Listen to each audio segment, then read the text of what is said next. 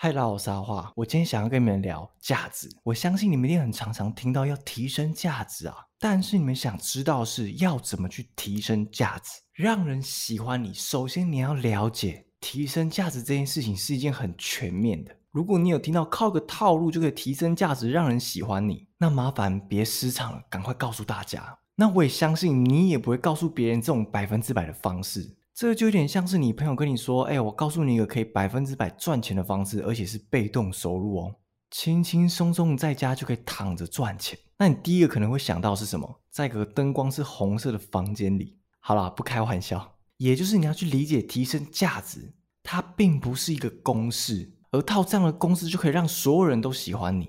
这也是我们在提升自己价值过程中很常犯的一个错误，就是你把提升价值拿来当做是一个手段。我来做个比喻好了，假设你很喜欢打篮球，你有可能也是这个领域的佼佼者，结果对方是喜欢会音乐的人，他对于会运动人没什么兴趣。那如果是这样，难道你要为了他去学乐器吗？不可能嘛！就算你去学，得到他的爱，你的人生也不会快乐，而且风险也很高。就像我听到过一些例子啊，就像是啊，有些人会为了跟对方在一起而牺牲掉自己很多喜欢的事情。那在你的视角里，你可能觉得你牺牲了什么？可是，在对方的视角里不会有这种感觉，那你很容易把这样的感受化成是一种情绪勒索，而且对方可能跟你说啊，我没要你为我牺牲什么。那我相信你听到这句话，受伤的是你，而你们的结果可能到最后什么都没有。但你也无法怪谁，因为这是你当初做的选择，你就必须去承担你所选择的风险。所以，你为了谁去提升价值，本来就是一件很空虚的事情。而且，这个不叫提升价值，而是提升别人眼中认定的价值。那这样做会发生什么事情？当你已经很努力，认为你在提升了，你也会因为对方否定你，或是态度对你没有任何改变，而你开始否定自己，那你就会开始越来越无力，对感情越来越迷茫，然后开始对提升价值这件事情感到疑惑。所以这样的你才会觉得提升价值很抽象啊，但其实根本没那么难。而你会有这样的想法，是因为你没有正确的去理解提升价值这件事，而不是你不懂得如何提升价值。那没有关系，我们今天用各面向去来讨论这件事情。那我们先用理论去理解自我价值。如果以理论概念来说的话，我们的自我价值是透过我们的成长而自我建立的。那核心就是自尊。如果要简单一点讲的话，就是自信、自尊跟自爱。那自信就是仰赖自己所需的能力。你对自己没有信心，别人就很难对你有信心。那自爱就是如果你不爱自己，别人也很难去爱你。那自尊就是你自己不尊重自己，别人也很难去尊重你。那么有了这一点概念之后啊，我们就用科学的角度去看人与人之间的吸引力。那其实这个 Discovery 有做一期的节目，它叫做透视性魅力，它是用科学的方式去分析人与人之间的魅力和吸引力，和我们是怎么去选择另一半。那他在这期的节目里面啊有做了一个实验，就是他们找了十个男生跟十个女生要来进行配对。然后他们随机在男女的头上贴上一到十的数字，然后你是没有办法看到自己的数字，但你可以看到别人的。那这个游戏规则是这样：你可以对你感兴趣的人伸出手，那如果对方也愿意伸出手，那你们就会配对成功。那如果对方不愿意，你就继续去找别人示意。那在实验之前啊，主持人说了，你们尽量去找到最大数字来配对，也就是在真实的世界里面，我们一开始都不知道自己的价值，也不知道自己多有吸引力。所以一开始都会把目标定得很高，而想要去得到十分的人。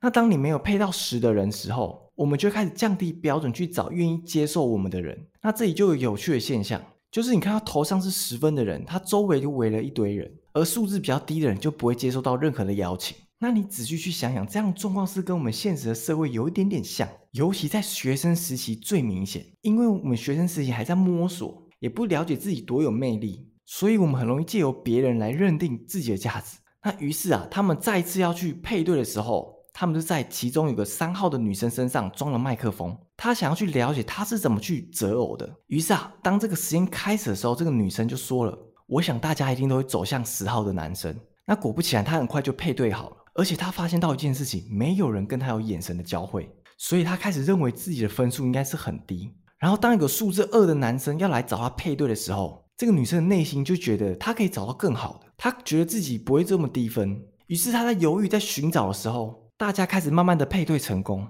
而最后她就选择原本邀请她的二号，因为已经没有人可以选择了。而这个结果发现了一件事情，就是所有人配对完之后，他们头上分数不会差距太大。那我觉得这个实验呐，它也只是简单框出人与人之间择偶的方式，因为现实的社会更复杂。我自己是认为，现实的社会状况，你是无法看到别人是配对成功的，就像是对方已经配对成功了，他还是有可能会去接受你的邀请，而可能就会形成一种低分的人完全没有人找他。而高分的人拥有复数的配对的对象，我觉得这样子会比较偏向现实面一点。而我会有这样的想法，是因为我收到很多私讯和投稿的问题，我发现愿意当备胎的人还不少。也就是你今天用理性去分析这件事情，你可能会简单的觉得啊，对方有对象了，或是你跟他交往，他跟别人暧昧，那就直接分手就好了。想这么多干嘛？可是你用感性的角度去看这件事的时候，你就会发现这是一条很艰辛的路。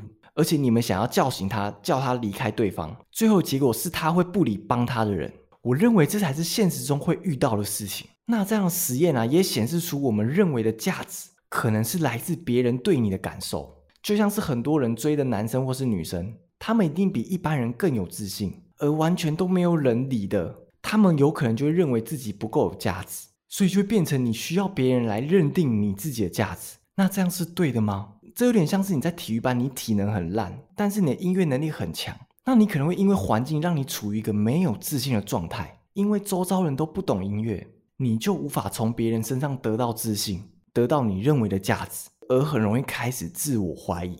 那你真的是没有用吗？真的是没有价值吗？我想不是吧。而你只是在不对的地方而已。所以扩大交友圈的目的是为了要找到懂艺术的人来买你的画。你跨不出去内部，你永远觉得自己没有价值。好，那我们再说到刚刚那个配对，那现实的情况，我们对于标准来说是很主观的，也就是你认为九分的人，他可能在别人眼中只有三分，所以你真的认为别人对你认定的价值重要吗？如果你因为别人认定影响到你的价值，会发生什么事情？你无法散发出你自己的能量和感染力。你想想哦，如果别人对你的回馈都是不好的，而你很容易开始放弃你自己的人生。